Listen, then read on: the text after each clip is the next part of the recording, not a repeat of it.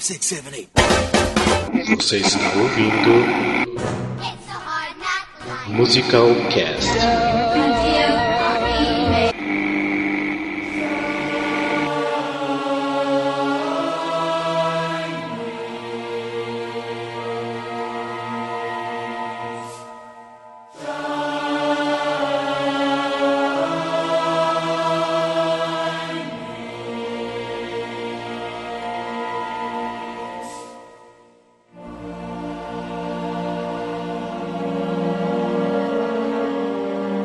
Paulo, que é Rafael Nogueira, e eu tô tão empolgado com o episódio de hoje que eu nem inventei frase.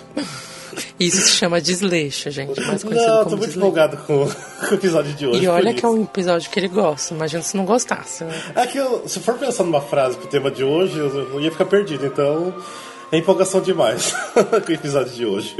De São Paulo, aqui é o Júlio César. E num grau de parentesco, Chaz é o primo de segundo grau de Cats. Meu Deus do céu, não acredito que você falou isso. Falei pra você sentir isso. Alexandre tá, tá sorrindo do outro lado. Eu sei que ele tá- vai me ouvir. Não, é porque o Chaz e o Cats têm uma, uma pequena relação ali, porque foi meio que feito no, ao mesmo tempo, mas depois eu falo melhor. Não, mas na chatice também. Tá. Lembremos disso, né? Que essa foi o tom da piada. Não, não, mas que- ah, não, o Chaz nem, nem se compara com o Cats. mas vamos lá. Isso, veremos. De Brasília, Daniel Cury, dividido entre dois homens, Benny e Bjorn.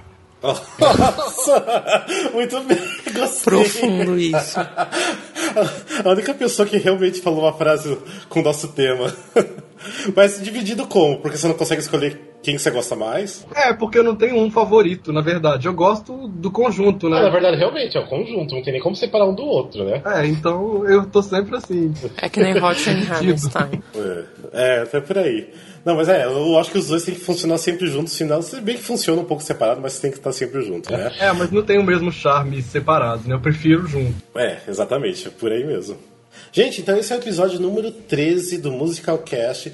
E hoje, pra mim, é um episódio muito especial que eu vou falar de duas pessoas que eu amo demais, que é Benny Anderson e Bjorn Ulvaeus. Se você nunca ouviu falar desses nomes, que são dois nomes suecos, na verdade você já ouviu falar antes e não tem a mínima ideia de, de repente, quem eles são. E se você gosta de musical, sem dúvidas, você também já escutou. Se você não sabe quem são eles, eles são os, tipo, por trás de todo o sucesso que é o grupo ABBA e do musical Mamma Mia também, e sem dúvidas do musical Chess, que é a criação deles junto com o Tim Rice, e do musical Christina from Duvemola, que eles também fizeram durante os Amo anos sou 90. com o fundo da minha alma.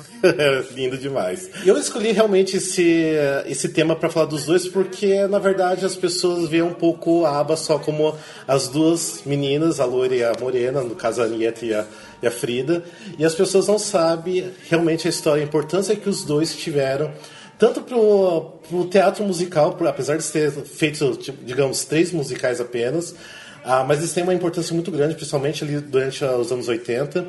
E, também falar um pouco tipo, da importância que eles tiveram para a música em geral, porque eles são os criadores de tudo que a gente já viu sobre o ABBA. A gente já falou até um pouco do, do ABBA, um pouco sobre os musicais deles em outros episódios, mas hoje a gente vai se aprofundar um pouquinho mais. E hoje, como convidado, eu tenho o Daniel aqui, que o Daniel já escreveu dois livros sobre o ABBA. Daniel, se você puder falar rapidinho um pouco sobre os seus livros, se quiser até fazer uma pequena propaganda, fique à vontade. Bom, é, a ideia do livro surgiu. é, eu não, não pensei no livro no começo, né? Eu, como gostava, pesquisava, mas tudo muito precário, né? Sem internet ainda. Então, quando veio a internet, eu comecei a acumular mais material. E aí, é, eu fui escrevendo por hobby mesmo, porque eu queria juntar, eu queria ordenar tudo que eu sabia e escrevendo, escrevendo. E lá pelas tantas, eu pensei assim, gente, eu com esse material que eu tenho aqui, isso aqui daria um livro. E uma coisa que, que me intrigava era que não, não existia livro algum do ABBA em sobre o ABBA em português, não tinha nada. E aí eu pensei, quem sabe, acho que seria legal. E, e eu me correspondia com muita gente que tinha curiosidade, que queria saber sobre o ABBA. A maioria não lia, não falava inglês, então não tinha muito acesso às informações em português. Aí eu resolvi escrever um livro, uma, a história do ABBA, em português, para as pessoas aqui do Brasil mesmo, porque de fora da Europa, né, você tem uma bibliografia imensa, não, não é novidade nenhuma para quem está fora, mas aqui era, era novidade ainda.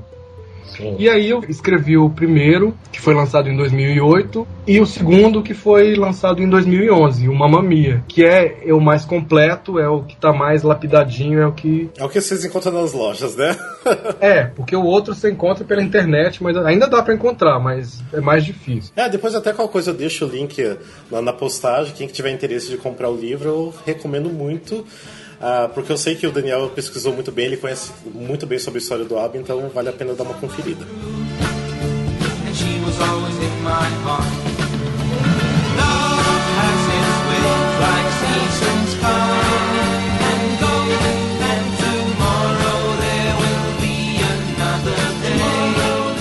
Gente, então, antes de a gente começar a falar um pouquinho, então, especialmente sobre os musicais, a gente tem que voltar um pouco lá na história, lá nos anos 60, que foi quando Bjorn e o Benny começaram realmente a trabalhar com música.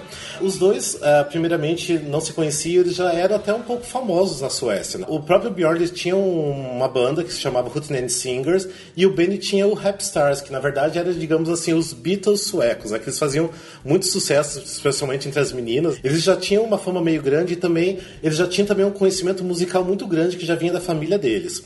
No caso, tá, tá falando, o Rapstars era uma, uma, banda de rock, realmente se assemelhava muito ao que os Beatles faziam, e Hootenanny Singer já era um pouco mais do, uh, de um estilo sueco muito popular na época, que era o Schlager mais ou menos nessa época, no final dos anos 60, que eles acabaram se conhecendo porque havia muita, uh, ainda na Suécia, ainda muito famoso, os shows de verão, que na verdade que acontecem em parques. Os artistas vão, tocam num parque, numa tarde de domingo, no, no sábado, e eles já vão para uma outra cidade tocar. Uh, só que assim, eles sempre faziam essas turnês uh, no verão na, pela Suécia. E foi numa dessas turnês que eles acabaram se conhecendo, o Ben e o Bjorn, porque eles uh, tocaram no mesmo dia, no, no mesmo evento, e nisso eles começaram a ver que eles tinham um certo interesse e uma conexão musical muito grande.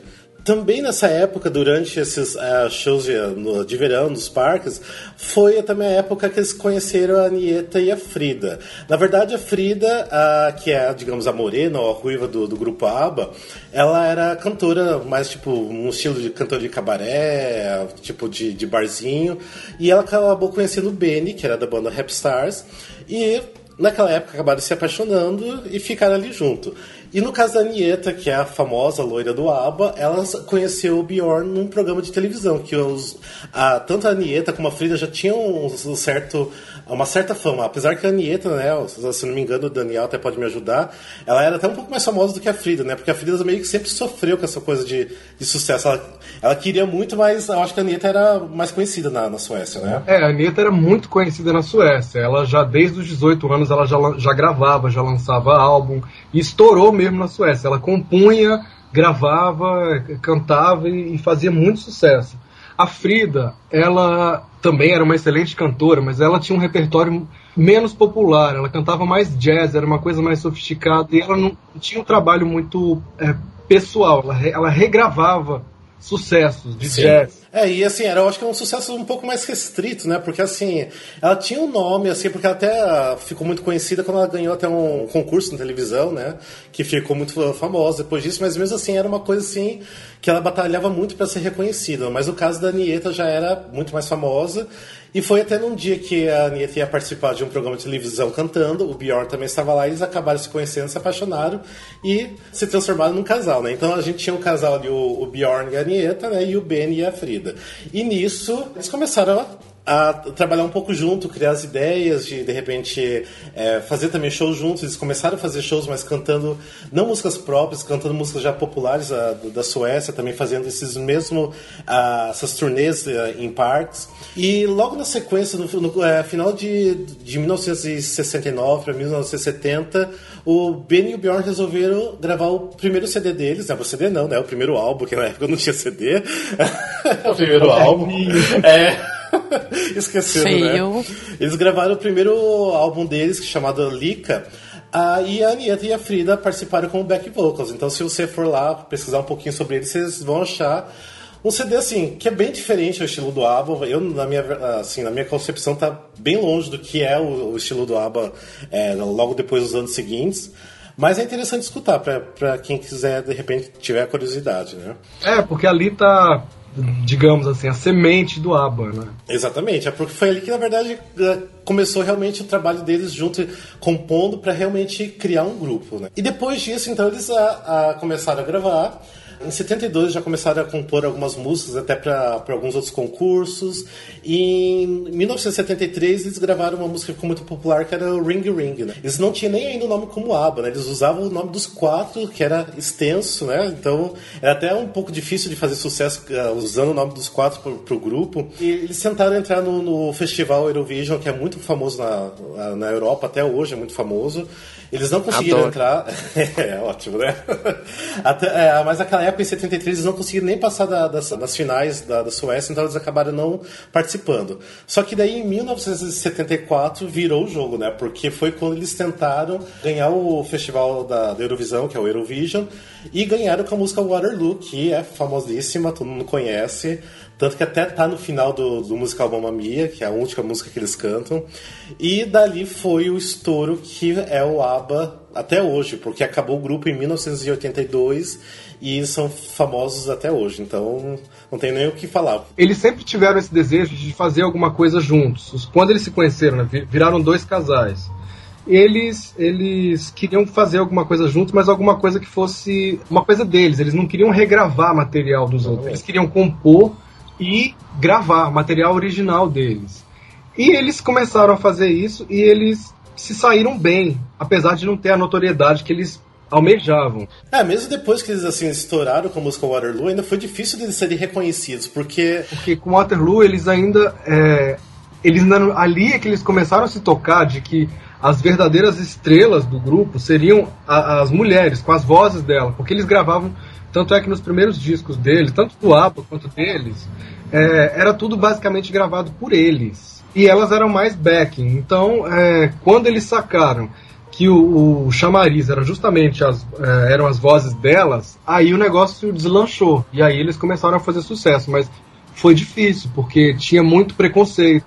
Principalmente porque eles tinham vencido o Eurovision e eram considerados grupos assim que faziam sucesso só com aquela música. Exatamente, é, fazia aquele sucesso, né, One Hit Wonder e morria, né? É, tanto que depois, na sequência, eles lançaram a música SOS, que também tá no musical Mamma Mia. Aí foi muito difícil eles quebrar essa barreira para fazer um outro hit, né? Um outro sucesso. Tanto que chegava o single na Inglaterra e eles descartavam, porque eles pensavam, não, é um grupo do Eurovision, não vamos aceitar isso.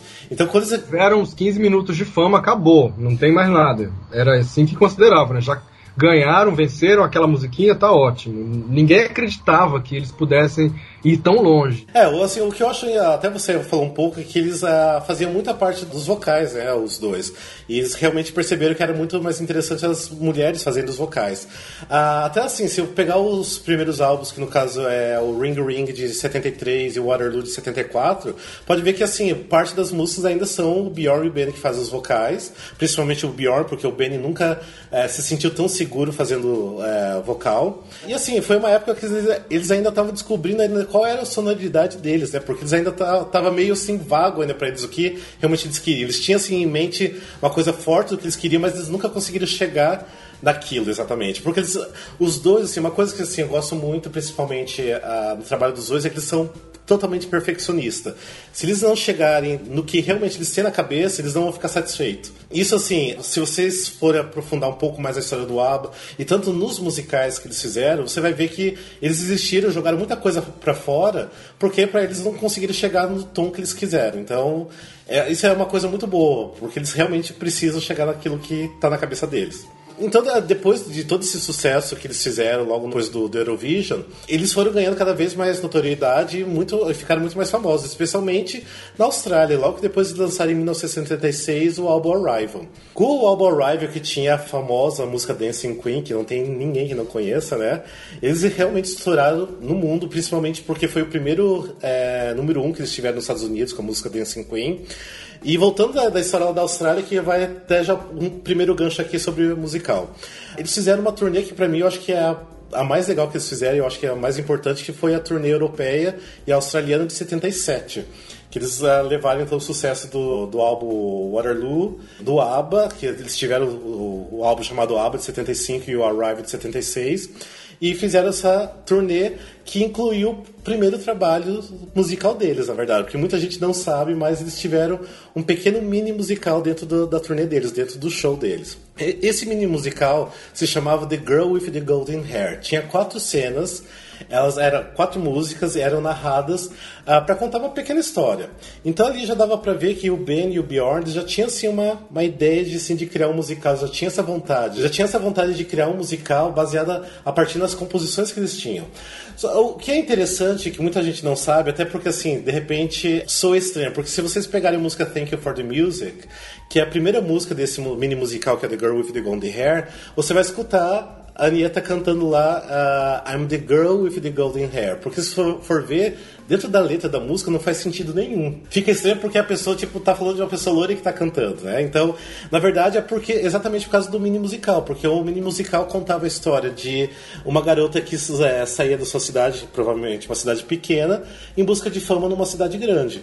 Só que ela via que não era aquilo que realmente ela queria. Tipo, que quando ela conseguiu atingir a fama, ela viu o quanto é difícil se sustentar nisso. A história é basicamente isso, só que na minha concepção. Inclusive, hum. alguns, alguns biógrafos até especulam que seria a, a visão do ABBA, seria uma coisa meio autobiográfica. Exatamente. Será que assim que o ABBA se via? Porque eles lutaram tanto para fazer sucesso e quando eles estavam no topo, fazendo o maior sucesso, eles viram que, que tinha muito mais, além que eles queriam muito mais, que aquilo não era tudo. E aí ele. É, e, é, e aquela coisa, realmente é difícil de lidar com a fama também, né? Porque é o que falava muito da, em relação a isso, daquela coisa de você não parar numa cidade, tá sempre no hotel, sempre viajando. Então, se você realmente parar e, e analisar todo esse contexto do, do mini musical The Girl with the Golden Hair, você consegue ver um pouco disso. Ah, para quem então não conhece a turnê, o que foi em 1977, esse mini musical começava com a música Thank You for the Music, que a Anitta cantava. Porque assim, a Anitta e a Frida elas faziam o mesmo personagem dentro do, do musical, só que elas intercalavam, né? Para as duas poderem cantar a mesma quantidade. Então começava com a Anitta cantando Thank You for the Music, entrava a Frida cantando, fazendo o mesmo personagem, cantando I Wonder. Depois tinha as duas cantavam juntas cantando I'm a Marionette e terminavam com a maravilhosa, que eu tenho certeza que o Daniel vai concordar comigo, que é Get on the Carousel, que para mim é uma das composições mais fabulosas que o ABBA já fez.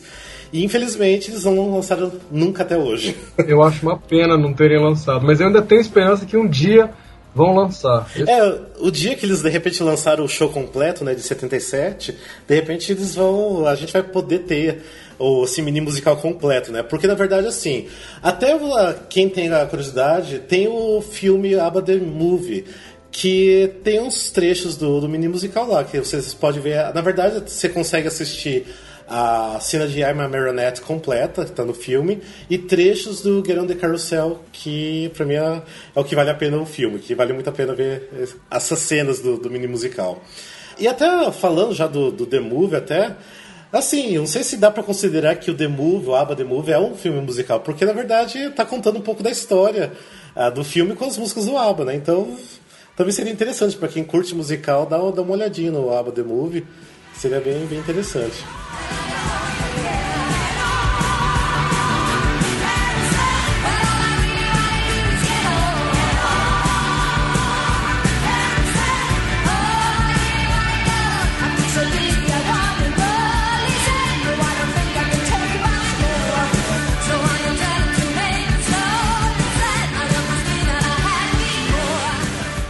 Bom, tudo que você falou é, é isso mesmo, né? Eles já tinham essa, essa vontade de fazer um musical. Só que o, o, The Girl with the Golden Hair foi mais, foi mais uma espécie de teste, uma brincadeira, que foi aceito. Eles resolveram fazer isso, falaram, ah, vamos botar nos shows. E o público aceitou bem. Então tinha essa parte teatral, que saía daquele, da parte convencional de um show.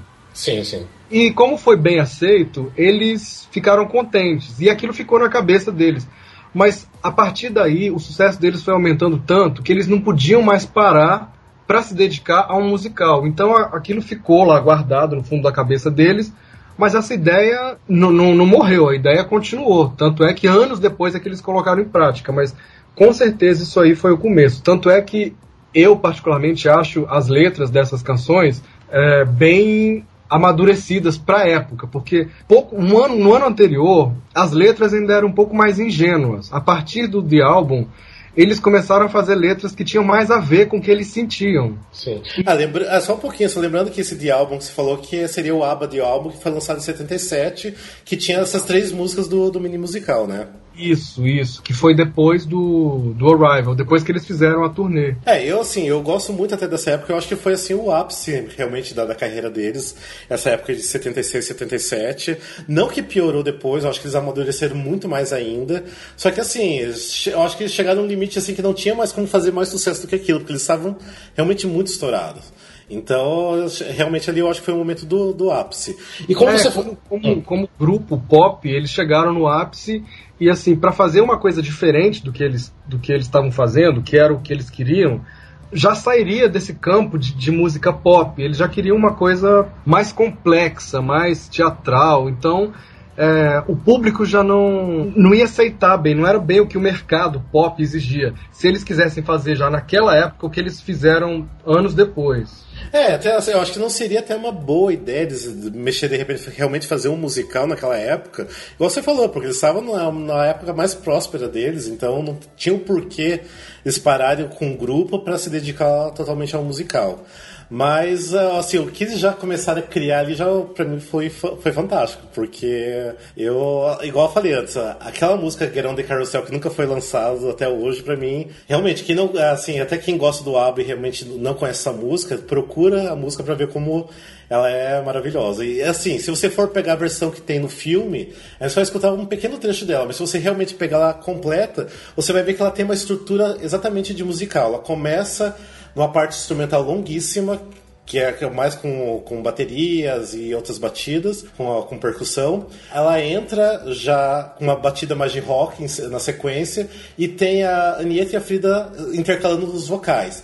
E nisso tem trechos uh, que são os famosos uh, reprises que tem no, nos musicais, que é você pegar um trecho de uma música que foi cantada anteriormente e cantar novamente. E eles realmente fizeram isso dentro da música Get On The Carousel, que eles cantam novamente a música I'm a Marionette, que caiu perfeitamente dentro da música Get On The Carousel. E logo no finalzinho elas, uh, elas repetem I Wonder, que eu acho que fecha lindamente a música. E ali finaliza a música e fica tudo totalmente perfeito. A música, se eu não me engano, se você realmente pegar a versão completa, que a versão completa até bom falar que só existe em bootleg, que não existe uma versão oficial, que só são, é, que foram feitas por, por, fãs da época, que foram no show e gravaram, mas você consegue achar até no YouTube. Eu acho que até a música original tem a, em torno de um, quase 7 minutos, 6 minutos, ela é bem até longa. Então realmente dá pra ver que eles já tinham uma noção muito grande de como montar um musical. Eles já estavam com aquela essência toda para ser Então, ali, então, para mim é um ponto bem importante, principalmente do que é que a gente está falando, que é no caso os musicais, né? Eu acho a letra de I Wonder linda e eu acho que a primeira música, não sei se é a primeira, mas quando, quando eu penso nesse, nesse lado deles, assim, mais musical, eu já identifico em I Wonder uma história, porque é, é uma letra que eu acho muito amadurecida para aquela época deles, que eles cantavam muita música alegrinha, dançante, não sei o quê. E I Wonder, você, a letra, assim, ela conta realmente uma história. É, realmente, eu, eu na verdade nunca tinha parado para pensar. No... E assim, realmente, se for ver, ela, até a própria música I Wonder tem uma, um, tipo, alguns registros de, de musical. A forma que até a Frida canta a música, a letra, igual você falou, a letra é, é maravilhosa, ela tá contando uma história, realmente. É, então, nossa, se for ver, realmente, I Wonder pode ser o primeiro registro, assim, realmente de teatro musical dentro do, do AB, da carreira do, do Benny e do Bjorn. Leaving now. Is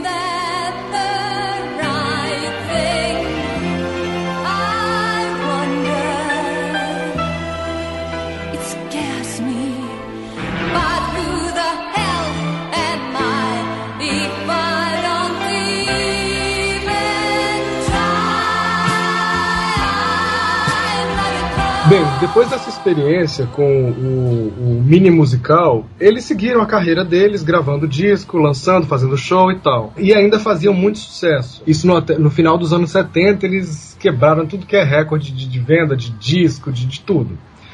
Mas eles ainda nutriam o desejo de se voltar para o musical mesmo, e não apenas uma experiência, num show, uma coisa assim. Eles queriam muito fazer isso. E a partir de 1980, quando eles gravaram o Super Trooper, que foi um disco muito bem recebido, a gente já nota assim um amadurecimento total das letras, que já vinha acontecendo desde o Voulez-Vous, mas pelo fato do Voulez-Vous ter tido muita influência da disco music e as pessoas torcerem um pouco o nariz, achar que é modismo, que é uma coisa passageira, que não sei o quê, eu acho que ele ficou meio ofuscado, apesar de ter feito enorme sucesso. É, lembrando que o Volevo é de 79, né? É, e realmente o álbum é bem disco, acho que são poucas músicas que não são da, da disco music, né, dentro daquele álbum. Sim, é, o álbum tem, tirando Chiquitita e I Have a Dream, o, o, resto é basicamente tudo bem assim, disco music. Com o, o Super Trooper, eles viraram essa página totalmente. Eles fizeram canções muito bonitas, melodias lindas, canções e as letras mais elaboradas. As letras do Super Trooper eu acho bem assim. É, já são letras mais amadurecidas, já inspiradas em, em livros, em experiências pessoais deles. Em... É, lembrando que até nesse álbum tem a famosíssima The Winner Takes It All, né? Que é... E também tem o próprio Super Trooper também que fez muito sucesso. Também nesse álbum tem Our Last Summer, que entrou no musical Mamma Mia. Lay All Your Love On Me também. Ah, também tem no Mamma Mia, exatamente. É. Então esse, esse álbum, assim, foi, eu acho que, um dos maiores recordes também do álbum. E foi uma época, assim, que realmente você conseguia ver o amadurecimento total do grupo. Tanto eu acho, eu acho que, assim, até com pessoalmente, acho que era um amadurecimento interno deles e musicalmente também. Então eu acho que foi um ano bem interessante para eles. Sim, é porque foi o primeiro ano. É... Não, não foi o primeiro, foi o segundo ano já que eles que o Bjorn e a Anitta estavam separados já. Ah, eles tinham terminado já 78, né? se não me engano. Terminaram no finalzinho de 78, se divorciaram 79 eles estavam é, recém-separados, em 80 já estava naquela fase que eu imagino que deve ter sido bem doída já, porque já, já tinham constatado que acabou, não ia ter mais volta o casamento. E o próprio Bjorn fala isso, que, que para ele foi uma inspiração, foi, foi uma coisa difícil o divórcio, tinha filho envolvido no meio e tal, assim, toda uma vida juntos mas que foi também muito inspirador é, é, musicalmente, porque aflorou um lado dele que, que ele não tinha, não tinha tido contato. Só depois que ele vivenciou a experiência da separação, do divórcio, de um outro relacionamento é que ele, essas coisas começaram a pipocar na cabeça dele. É, até em relação à música The Winner Takes It All, ele mesmo já contou em documentários que foi a letra mais fácil que veio para ele, porque ele simplesmente tinha já a melodia que o Benny já tinha é, feito, simplesmente veio a letra na cabeça dele e ficou o que a gente conhece como The Winner Takes It All. Então eu acho que essa experiência pessoal ele conseguiu aproveitar muito para colocar na música do ABBA. Com certeza. Bom, esse álbum então fez muito sucesso, eles foram muito elogiados como compositores também, porque assim, eles sempre foram, eles nunca foram muito reconhecidos na época como grandes compositores, apesar de serem. Talvez pelo fato de serem suecos, é, pelo fato de se recusarem a fazer muitas turnês, a rodar o mundo todo com aquela frequência que os artistas americanos e britânicos fazem. Eles se inspiraram pelo sucesso do álbum. Isso aí deu ainda mais vontade deles irem mais fundo ainda nessa coisa de melodias mais elaboradas, canções mais longas, porque eles já estavam saindo daquela coisa das canções típicas de 3, 4 minutos, eles já estavam fazendo canções, já queriam fazer canções maiores e inclusive com letras mais complexas, que foi o que aconteceu no último disco deles, o The Visitors, que tem assim, eu, eu gosto muito desse álbum, mas eu acho um álbum muito. Ele é um álbum pesado, se for ver, né? Bem? Pesado, é um álbum sombrio, pesado. E quando eu penso em ABBA, eu não penso em The Visit. É, não, realmente. É porque uma música e outra, acho que Head Over Heels, que é uma música mais felizinha, assim, mais pra cima, mas acho que o restante você não consegue achar uma alegria dentro daquele álbum, né? Então, aquela coisa de alegria realmente que eles uh, transmitiam uh, no começo dos anos 70 até 78, 79 por ali, praticamente acabou, né? Então não havia mais a, a, aquele aba que todo mundo já conhecia. Era o reflexo do que eles estavam sentindo pessoalmente, né? Eles não estavam naquele clima mais de estamos descobrindo o mundo, fazendo sucesso, somos dois casais alegres, felizes. Eles já estavam ficando cada vez mais introspectivos. E o Ben e o Bjorn cada vez mais com desejo de, de ir para esse lado de musical mesmo, em vez de, de música, canção pop, grupo pop. É, até é interessante porque se você pegar esse álbum The Visitors, tem até a própria faixa chamada The Visitors, você já consegue sentir um pouco de musical ali dentro, apesar de ser uma música meio disco, mas assim, ela conta também uma história, tanto que até é baseado na Guerra Fria, que é a coisa que o, o Bjorn tinha na cabeça, de coisa que ele viu algum documentário, se não me engano, ou leu em algum livro. Então ele teve a ideia da história de contar como seria de repente, no meio de uma guerra, você receber uma, uma visita para te tirar da sua casa e não, você não sabia qual seria seu seu destino. Então, você pode ver que realmente já tem histórias na cabeça deles. Então, eles estão tentando criar algo a mais, não só apenas uma música pop. Então, já, já tem alguma coisa muito mais forte por trás disso. Ah, então, além da música The Visitors, também tem a música desse álbum uh, Let the Music Speak, que é, eu acho que é a música mais forte do álbum, digamos, em relação ao teatro musical. Porque se você escuta do começo ao final, você consegue enxergar em cima de, em cima de um palco. Até mesmo porque ela realmente traz aquele feeling de, de Broadway, de, de West End, no caso de, de teatro musical, e contar a história ser um pouco sombria, os vocais têm um pouco de coro na, na música.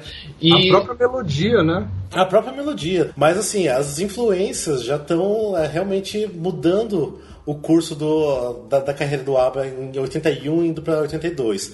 Tanto que no caso em 82, que eles não lançaram nenhum álbum, mas eles chegaram a lançar alguns singles, gravaram algumas músicas, foi realmente ali que dava pra ver que ia terminar, não tinha como ser uma outra forma. Ia terminar o grupo da, daquele jeito, porque realmente os interesses eram outros. Porque no final de 81 foi a primeira vez que o Tim Rice abordou o Ben e o Bjorn em relação ao musical Chess. Porque o Tim Rice já tinha uma, uma ideia muito fixa de criar um musical sobre a Guerra Fria. E ele já abordou na época o Andrew Lloyd Webber, só que uh, o Andrew Lloyd Webber tava com o Cats na cabeça, até eu brinquei com, com o Júlio que os dois estão meio que ligados ali, porque então o Andrew Lloyd Webber não queria realmente é, fazer essa parceria com o Tim Rice, e eu acho que o Tim Rice, através de um amigo, ele uh, ficou sabendo que o Ben e o Bjorn queriam realmente gravar é, gravar não, fazer um musical e entrou em contato com eles. Então eu sei que no final, lá por dezembro de 81, foi o primeiro encontro deles que eles tiveram na Suécia para falar um pouco do, desse projeto. No caso de 82, eles ficaram divididos entre uh, o ABBA e o musical Chess, que já começaram a compor mu muita música para o musical Chess. E nisso, tanto que a Frida começou já a ter interesse em gravar o álbum solo, que ela gravou logo na sequência. Ela lançou mesmo em 82. E a Anitta, eu acho que quis começar a ir pro mesmo caminho, que em 83 ela lançou também um, um álbum solo, né? Isso. É, eu esqueci de falar, é isso que você ah. falou aí. É, quando o Tim Rice encontrou o Ben e o Bjorn, assim, Ben e o Bjorn adoraram, porque primeiro que eles se deram bem, assim, eles tinham, tiveram afinidades e tal, eles tinham uma conexão mental que funcionou.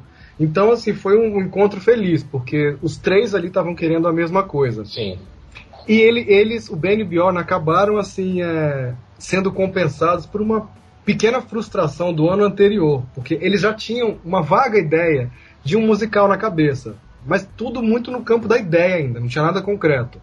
Eles queriam, eles queriam fazer um, um, um musical que fosse assim uma era sobre me lembro que eu li eles explicando sobre um grupo de amigos que se reúne no, no ano novo e começa a remexer lembranças e tal. Sim, sim. Uhum. E eles encontraram com o ator John Cleese, do Monty Python, e ficaram entusiasmados achando que o John Cleese pudesse se interessar. Eles falaram que eles tinham ideia de fazer um musical, se o John Cleese não estava interessado em escrever um musical para eles e tal. O John Cleese não ligou nada, assim, foi totalmente diferente, falou, não quis nem saber. Eles ficaram um pouco frustrados e abandonaram a ideia, mas aproveitaram a melodia que estava na cabeça deles, que acabou virando o Happy New Year, que é do Super Trooper. Exatamente. Então, quando eles encontraram o Tim Rice, foi como se eles tivessem assim, é, se vingado. É. eles acharam alguém que estava interessado neles, que foi até eles, e era tudo que eles queriam. Então, acho que a partir daí, é, se dedicar ao ABBA já, já perdeu o interesse para eles. Tanto é que eles não chegaram a, a, lançar álbum em 82, a não ser alguns singles, né? Sim. E as ideias que eles tinham, eu acho que eles até tinham, eles tinham material para lançar álbum. Só que eles ficaram tão entusiasmados com a ideia de botar o musical em prática que o álbum foi ficando cada vez mais de lado e perdendo espaço na vida deles. Assim como acontecia com, a, com as mulheres. Que também, né, é, em 81, quando a Frida e o Benny se divorciaram, a coisa esfriou mais ainda. Porque então as duas mulheres foram para uma direção e os dois homens foram gradativamente para outra. Os homens já sabiam muito bem o que eles queriam. Elas ficaram meio assim que perdidas, mas sabiam que queriam continuar cantando. Sim. Mas para eles foi assim, para eles foi ótimo, porque eles tiveram, foi como uma libertação, né? Eles queriam já virar a página do ABBA, embora nunca tenha sido formalmente decidido isso, eles nunca anunciaram que o ABBA tinha acabado ou que ia acabar. Eles foram simplesmente se distanciando, se distanciando e se voltando cada vez mais para os trabalhos solo. É, e depois eles viram que não tinha mais nem sentido voltar, né? Porque eu... Tipo, cada um já tinha ido pra cada um lado, então pra que voltar, né? Exato, e eles estavam super empolgados com, com o Chess, com a criação do Chess, então acho que eles não, não tinham nem cabeça para voltar, porque gravar a aba significava viajar, fazer turnê, aparecer na televisão, divulgar. E eles não queriam, acho que eles queriam canalizar a energia deles. É, e na verdade eles nunca gostaram de fazer isso, né? Eles nunca gostaram de fazer turnês, não gostavam de viajar.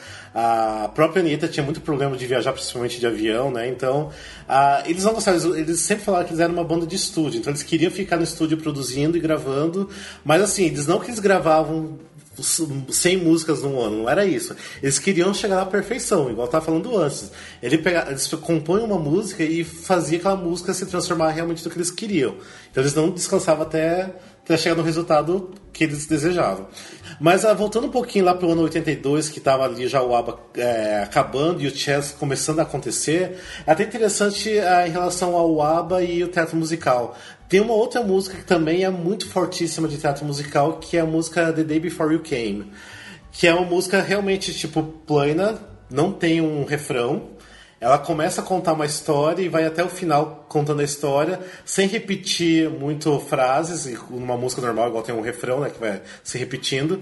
E aquilo só, tipo, é uma outra música exatamente que eles criaram para cantar em cima de um palco. E depois, logo na sequência, eles gravaram, se eu não me engano, acho que foi até a última música que eles gravaram como álbum. Não sei se, Daniel, você pode me corrigir, que é o Under Attack. Não sei se foi realmente a última música. Foi, foi a última, a última É. música, o último clipe, o último. É, eu acho que foi o último tudo, né? Como ABBA, realmente. É, tanto que o Under Attack entrou no, no musical Mamma Mia, até porque tinha até esses elementos um pouco de, de teatro musical, também contava um pouco de história, tinha uma essência de, de música, de show tunes, né? De musical. Então, assim, não tinha como negar, né? Eles realmente já estavam dentro um pouco desse universo de musicais, era realmente o, o que eles queriam, né?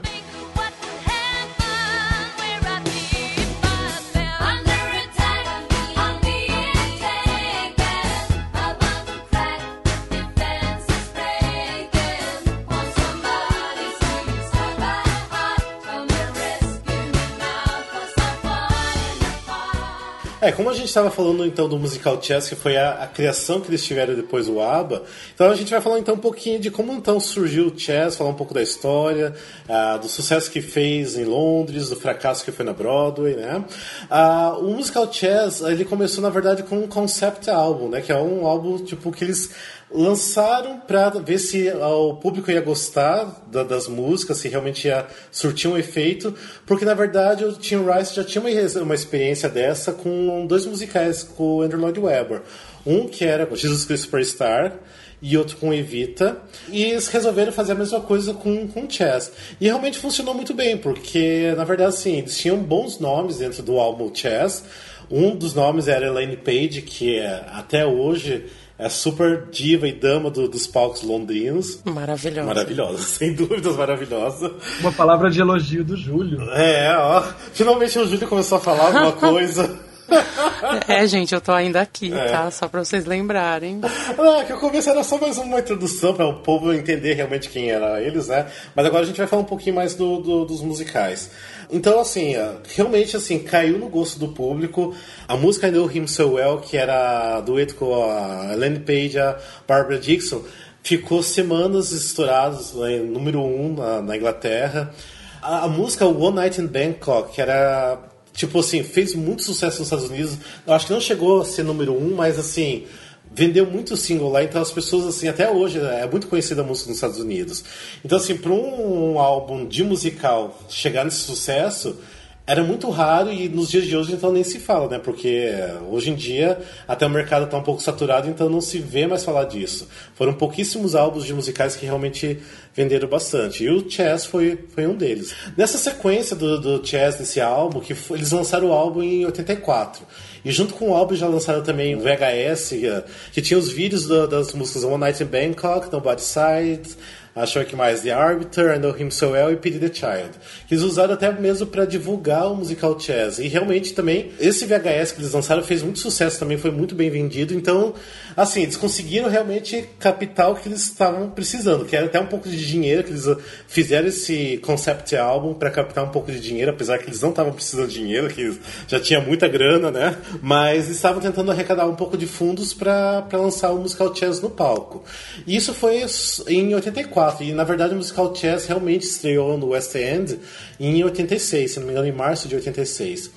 Mas assim, voltando um pouquinho lá em 84, eles também aproveitaram para divulgar um pouco, eles fizeram alguns in concerts também na Suécia, em Londres também eles levaram, então fez ah, o público criar o gosto pelo musical e o interesse pelo musical também. E foi aí, em 1986, que finalmente o musical estreou numa forma até um pouco diferente do, do concept album, porque eles, o concept album era só uma, uma, uma são, as músicas contavam uma historinha meio de, de amor, de um triângulo amoroso, só que não tinha o enredo forte político que o musical Chess tem. Até, assim, eu conheço muita gente que não gosta, até não sei se é o caso do Júlio, que não sei por que, que o Júlio É não gosta de caso, sim. Por que, que você não gosta de? Ô, Pode falar. Ah, vamos chegar lá, na, na parte, continua. Não, vamos falar sério, você não entende a história, é isso.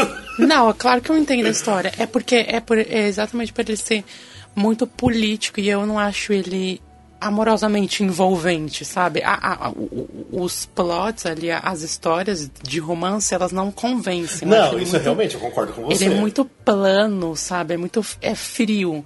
Ele, ele a, parte do romance tentar entrar ali dentro dessa desse âmbito político que o musical fala, não casou, não foi, não convenceu. Ficou meio assim, vamos colocar isso porque faz sucesso, sabe? Pra não ficar só é, o político, político, político, que realmente não ia cativar as pessoas. Mas eles fizeram isso e não entrou, entendeu? Ficou deslocado. Nossa. Tá, virou um pano de fundo apenas. Eu já li, é, não me lembro de quem, nem onde, mas uma opinião parecida com essa do Júlio, que, que apesar das músicas terem feito muito sucesso, fi- ficou uma coisa meio descasada. Parece que Sim, as sim. músicas que estouraram, que faziam sucesso, inclusive nas rádios, não casavam muito com o musical. Eu li, alguém falou alguma coisa desse tipo, que é uma opinião parecida com a do Júlio. Ah, eu não sei, porque assim, pra mim, o chess é uma das músicas mais maravilhosas pra, pra mim, então... No jazz, eu não sei- as músicas, exatamente, as músicas elas são elas são destacadas, elas não encaixam no enredo. Geralmente, o, o musical, como é a extensão da fala, o canto, elas ficaram muito. Elas não, não são músicas show tune, elas são músicas pops. Por isso que elas fizeram muito sucesso. Eu gosto de várias músicas, sim, do Chess, né? Tipo I Know Him So Well, é, e entre outras.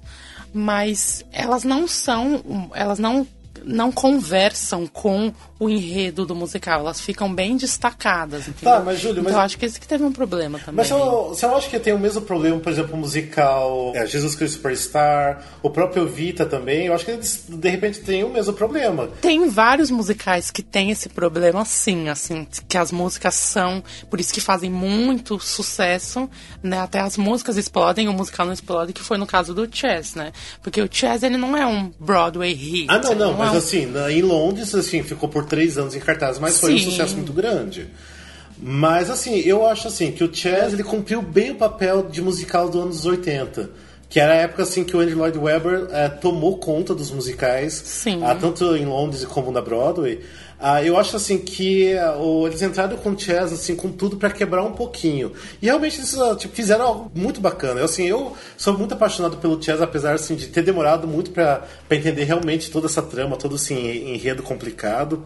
Porque lembrando assim que o enredo na verdade assim começou como um triângulo amoroso entre a, a- um russo e o americano, junto com o assistente do americano. Na verdade assim, ela se apaixona também pelo russo, que é o Anatoly, e o, Fred, que é o Fred Trumper, que é o americano. E só que na verdade assim, esse romance era assim o que eles tinham feito pro concept album. e que quando se transformou em West End já tinha uma outra história por trás. Teve mais personagens, criaram outros personagens secundários e na verdade a história assim era muito em relação à Guerra Fria. E que era interessante porque a Guerra Fria estava acontecendo naquele momento ainda, porque a Guerra Fria terminou lá em 90, 91, e isso era 86. Então, assim, eu acho que conversava muito com o público na época sobre em relação a essa história. E assim, eu acho assim um enredo lindíssimo, porque você vê realmente jo- jogo político ali, de você ver que eles estão manipulando uma pessoa, no caso que é, que é Florence, para ela entregar assim, totalmente o jogo para outro país ganhar o campeonato de xadrez. Isso, e ela foi prometida que ela ia ter o pai dela de volta, que foi preso pela KGB. E no final, assim, eu acho muito triste porque simplesmente ia falar assim: ah, ok, a gente pode liberar seu pai, mas a gente não sabe se ele tá vivo. E aquilo realmente, assim, você vê toda aquela história, você chega no final, você escuta aquilo ali, é de sim cortar o coração, porque ela tá esperando anos por aquilo ali e ela vê que ela foi usada o tempo todo e, e ela não vai ter o pai dela de volta. Então, assim, eu, me toca muito essa história. Apesar, assim, de, de eu ter uma distância com toda essa questão política e Guerra Fria, mas, assim, eu acho que combinou muito pro teatro musical. Mas, eu também admito, ele, assim, é um pouco estranho em alguns momentos e ele é pesado para entender. Tipo, você tem que ter uma carga histórica um pouquinho mais elaborada, digamos, na sua cabeça para você conseguir entender o musical chess. Não, é só complementando o que o Rafael falou. Ele tinha muito, é, tinha muito a ver com a época em que ele se passava. Então eu acho que é difícil, e eu falo até por mim, é, talvez o Júlio também pense assim, eu acho difícil hoje a gente ter esse interesse pela Guerra Fria como tema de um musical, como era naquela época, porque naquela época eles estavam vivendo aquilo, a coisa estava acontecendo. O, apesar de se chamar chess, o, o foco é a Guerra Fria. É, na verdade é o, o, Nem ele nem o Bjorn eram jogadores de xadrez, eles mal e porcamente jogavam xadrez, assim, o, o lance era mesmo a, a, a cortina de ferro, a Guerra Fria. Então acho que para quem viveu aquela época tinha muito interesse, era interessante ver a, a história sendo contada é, no musical enquanto ela estava acontecendo mesmo no mundo. O Rafa tocou num ponto bem certo quando ele estava falando.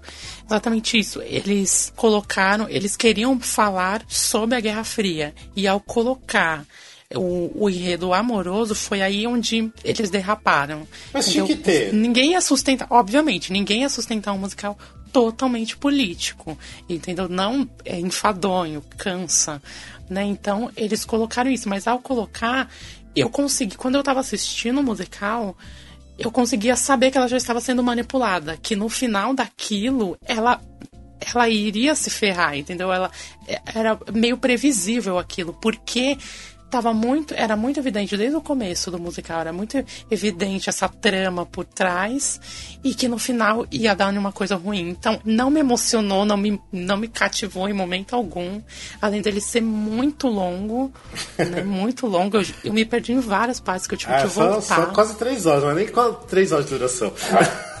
Nossa, é muito. Tanto que a primeira que estreou na Broadway tinha quatro horas, É, mas tipo, uma hora disso. de intermissão. Nossa, não, muita coisa. Parece Oklahoma. Não, mas assim, ó, a- no caso assim, do West End realmente fez um sucesso muito grande e é óbvio, fez sucesso no West End, eles vão querer levar pra Broadway de qualquer jeito. Mas aí, assim, funcionou otimamente no West End, mas a burrada que aconteceu na Broadway foi assim, pro público americano aceitar aquela história, eles iam ter que mudar totalmente, porque assim, a história, os russos levavam a melhor, na verdade. E os americanos perdiam. Só que eles, assim, como eles vão levar um musical mostrando que os americanos perdem? Impossível, né? então o que aconteceu? Eles tiveram que reescrever muito musical, deixaram muita música de fora, eles é, criaram acho que umas seis músicas diferentes, novas até. Apesar que eles colocaram a música Someone Else's Story, que pra mim é uma das músicas mais lindas de, de teatro lindo. musical. Ah, mas assim, não funcionou. Exatamente porque as pessoas já conheciam aquele concept album de 84 e viram que a, na Broadway era uma coisa totalmente diferente ainda. Tipo, já quando foi levado pro West End era muito diferente e pra Broadway era um, praticamente um novo espetáculo. Até o, o Júlio estava brincando agora, falando que durava quatro horas. E realmente, a primeira apresentação do Chess durou mais do que isso. Durou, na verdade, cinco horas e meia. Que era duas horas de, do primeiro ato. Foi praticamente um parto. É, gente. imagina, fica cinco horas e meia do teatro, né? É, foi duas horas do primeiro ato, ah, eles tiveram um problema com o cenário, eles ficaram uma hora e meia de, de intervalo, e depois voltaram pro segundo ato que tinha duas horas. Então você imagina você assistir tudo isso numa noite. Né? Então é, era um pouco pesado. E eu acho que isso quem assistiu na época, eu acho que acabou influenciando um pouco do que as pessoas. ah, porque assim, era muita coisa na época de boca a boca, de ler o que saía na, no jornal. Ah, então, assim, eu. Realmente, foi um fracasso. O Chess fechou na Broadway com 68 apresentações. É considerado um fracasso financeiro, sem dúvidas. Ainda mais que eles investiram muito para levar isso para Broadway. Mas, tipo, igual eu penso, eu, por que mudar realmente totalmente o musical do jeito que já era? Só para agradar o público americano? Lógico. E é, eu acho que se- até se falar disso, entra até numa pauta que a gente vai fazer dos flops, que é todos os musicais que vieram de fora, tirando alguns que vieram do West End, mas vários que vieram Alemanha, Suécia e entre outros lugares, e teve um enredo modificado e tentaram fazer uma tentativa na Broadway, foram fraca- fracassos assim, um fiasco sem proporções. Entendeu? Eu acho que até, eu acho que até, tipo, sei lá, um- uma maldição que tem em cima, assim, sabe? Sei, não sei Porque porque muitos musicais falharam. né? E muitos musicais maravilhosos, assim. Eu fico meio. Eu fico no meio termo, né? Mas isso é outro musical. É, é a mesma coisa assim, que você pegar o musical Les Mis, que começou na França depois foi pro West End. Imagina você pegar o Les Mis e jogar pra Broadway com menos, tipo, tirar parte das músicas, criar outras músicas e mudar totalmente o enredo pra satisfazer o público americano. Imagina a merda que não ia dar, então. É, já começa aqui a parte da premissa do Lemmy, que já no livro já foi tudo, foi tudo modificado pro palco, né? Ah, sim. Várias, várias coisas, né? Então. é. Você já vê que nunca nada é parecido, é sempre parecido, nunca nada é igual. É, e daí, mas assim, o Chess, assim, apesar desse fracasso todo na, na Broadway, ainda ele continua sendo um dos musicais assim, mais expressivos dos anos 80, realmente ele tem uma força muito grande. Não é à toa que já teve vários in concerts depois. Ah, em 2003 teve um in concert eh, beneficente também, que tinha o Adam Pasquale como Fred, tinha a Julia Mourney, que eu amo, que era Florence. Ah, tinha o Josh Groban como Anatoly, tinha o Norman Lewis como Alexander, Raul Esparza também, que é outro maravilhoso. Raul, maravilhoso. Como árbitro também, e também a Sutton Foster, ah, que sem comentários. Linda rainha do mundo. Que era a Svetlana. Que ela entrava só no segundo ato pra cantar algumas músicas, mas era perfeita demais. Ah, e daí em 2008 eles fizeram novamente outro in concert. Que foi, eles apresentaram no Albert, não, no Royal Albert Hall em Londres. E até que foi essa que saiu em DVD. Eu acho que foi um, não foi a primeira lançamento oficial em DVD do, do Chess, porque tem a versão em sueco que eu já vou falar um pouquinho. Mas esse concert de 2008 tem também o Adam Pasquale, que fez o americano, e tem a Adele Indina. Menzel, que é a- fez a Florence. O Josh Groban faz de novo a Anatoly, daí tem a Carrie Ellis, que eu amo, que fez a Svetlana. Carrie é incrível. É. E daí também teve o- alguns outros que eu não lembro agora o nome, me, me foge agora e me esqueci também de anotar. Ah, que, mas, assim, eu gostei muito dessa versão em concert, eu acho que assim, ele tá bem puxado pra versão que era do, do West End e colocaram alguma, um, alguma coisinha em outra aqui da, da Broadway. E pra mim, assim, que é a versão definitiva hoje em dia que se tem do Chess é essa versão em concert de 2008. Então quem quiser de repente conhecer o Chess, assista essa, essa versão em concert que, que É realmente melhor tá do que ali. assistir um musical de palco mesmo.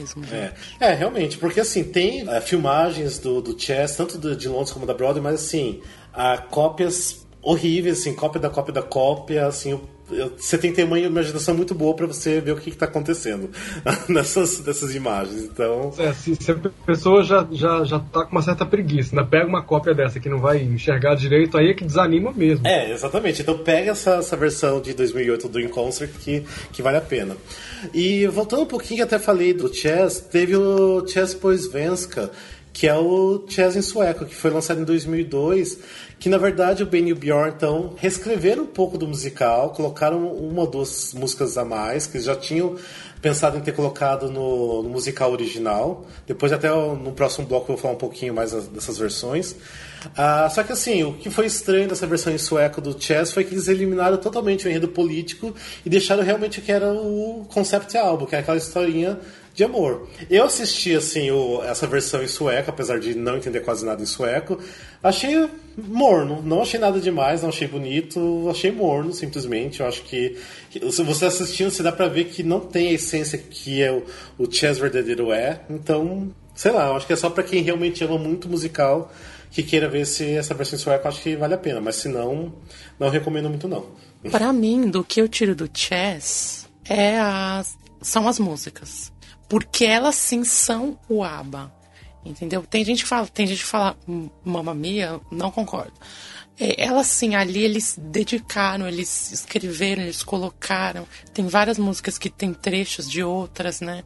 Que tem, é, como falar, introduções de outras, tem vários encaixes, e isso que ficou muito bonito. Por isso que elas fizeram muito sucesso, entendeu? Isso que eu guardo mais forte assim do Chess são as músicas mesmo, porque a história não casa em nada com com as músicas. É, até mesmo assim, quem gosta do ABBA gostaria de saber como poderia ser de repente as músicas do ABBA depois de 82, é só escutar o Chess. Praticamente as músicas do ABBA seria aquilo ali que foi apresentado. Até assim, se você pegar a música I Know Him So Well, você consegue imaginar a Anitta e a Frida fazendo dueto. Você escutando a Anitta cantando Nobody Side, ou de repente a Frida mesmo. Então, assim, são músicas perfeitas realmente pro ABBA. São E- ótimas músicas para audições também, pessoal. é, somos traduções musicais, é. Também. Então, assim, eu, assim, ah, eu me apaixonei, eu já até falei no primeiro episódio, que um dos motivos da minha paixão por musicais é o musical chess. Eu conheci o musical chess em 98 e a partir disso eu escuto até hoje muito. A minha paixão, assim, é, é enorme pelo esse musical. Então, assim, eu devo muito, assim, ao Benny Bjorn. Por isso, assim, eu falei que estava muito empolgado com esse episódio, assim, porque... Ah, o- até assim, meu gosto musical, meu gosto por musicais, eu devo tudo ao Benny Bjorn. Então, por isso, assim, Chess pra mim é tudo de bom. Apesar, assim, que eu é, reconheço os defeitos que a gente até falou um pouquinho, mas ainda, pra mim, é um dos melhores musicais já, já escritos. Detalhe que ele dedica tudo isso ao Bjorn, mas escreveu Stephen Sondheim no braço. É tra- traição. É, que- Não, é assim. Mas aqui, o Steven Sondheim ele tem muito mais trabalho em relação ao musical do que o Benny Bjorn, Não, né? ele é o rei do mundo, É. apenas. Não, mas tudo bem, eu vou pensar em fazer agora tatuagem dos outros dois. Faz o rosto assim, aqueles bem bugados pra virar meme, sabe? Now or never. I could be choosing no choices whatsoever.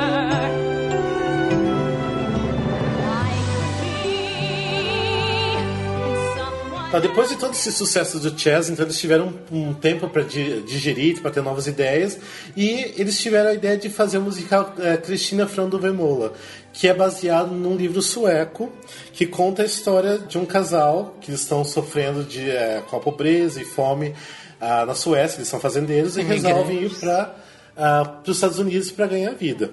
Só que assim, esse enredo todo tem muita coisa que acontece. Tipo, pra mim, assim, esse musical é épico, tão épico como É um épico, o sim. Miss Saigon foi, como o Le Mis é também.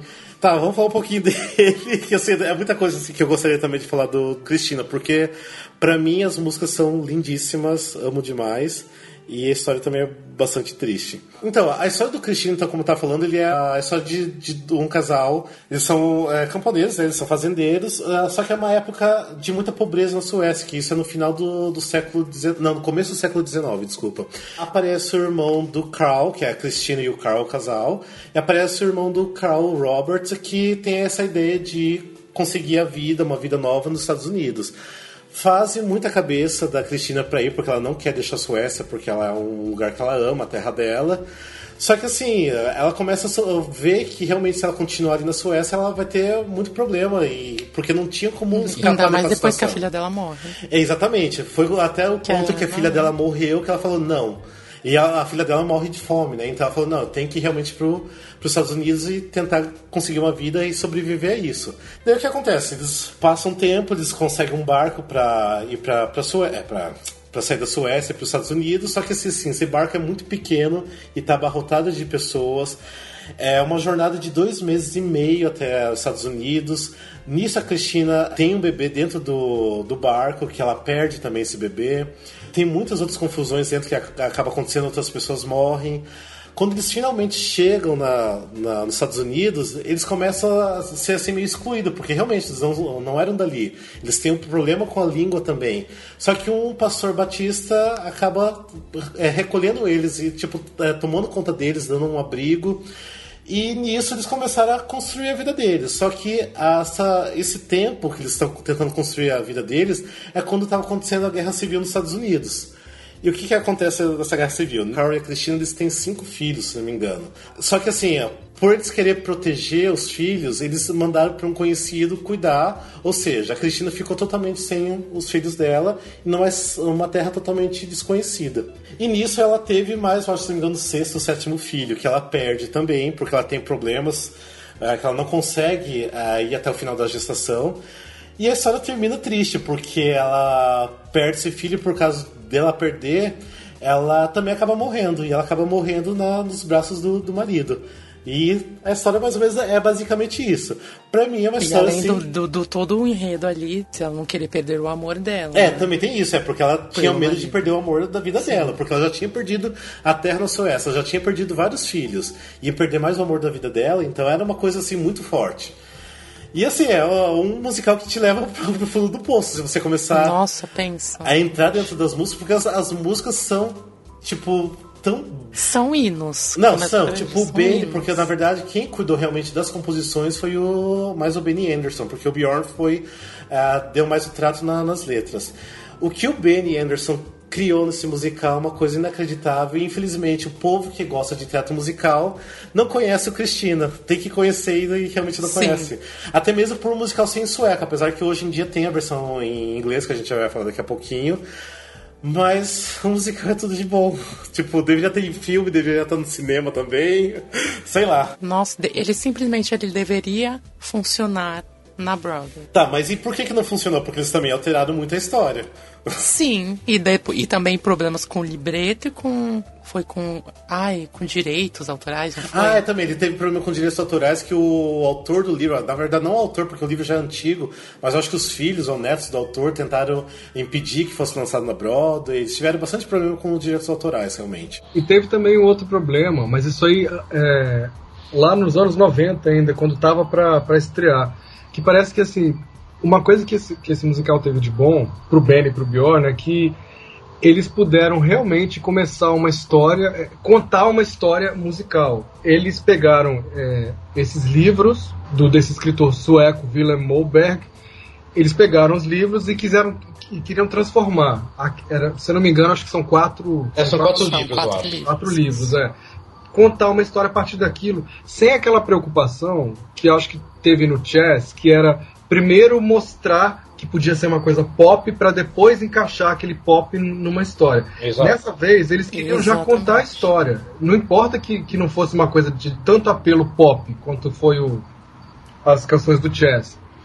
E aí eles contrataram um cara, não me lembro o nome, para é, digerir esses quatro livros, transformá-los num, num- num- texto que, que desse para ser transformado num musical.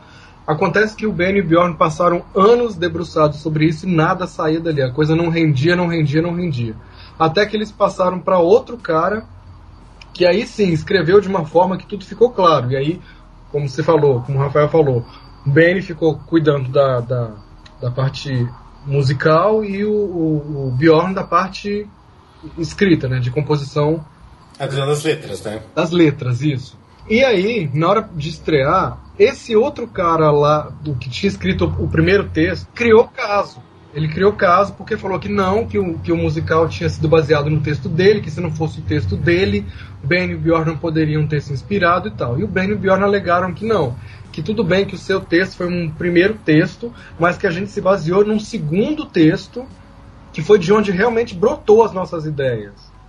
E aí eles tiveram um problema na justiça que se arrastou muito tempo, mas assim, acabou, acabaram que o, mu- estrearam o musical e tal, e o cara ficou anos e anos e anos depois tentando, mas perdeu, não conseguiu. a justiça deu o ganho de causa pro Benny e pro Bjorn. É, e assim, o que eu gosto muito desse musical Cristina, que na época, assim, eu acho que assim, na Suécia sempre foi feito musicais até, mas eu acho que assim, até depois desse musical Cristina foi que realmente começou essa safra também de, de musicais na, na Suécia, igual a gente tá tendo uma, uma safra boa de musicais aqui no Brasil. E colocou no, no foco a Helene Schuholm, que é a, que, a principal que faz o papel da Cristina.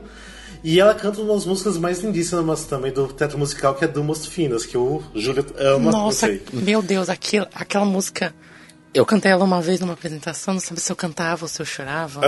eu, eu não sabia o que ia acontecer. Tipo, saiu muito cagado no final das contas.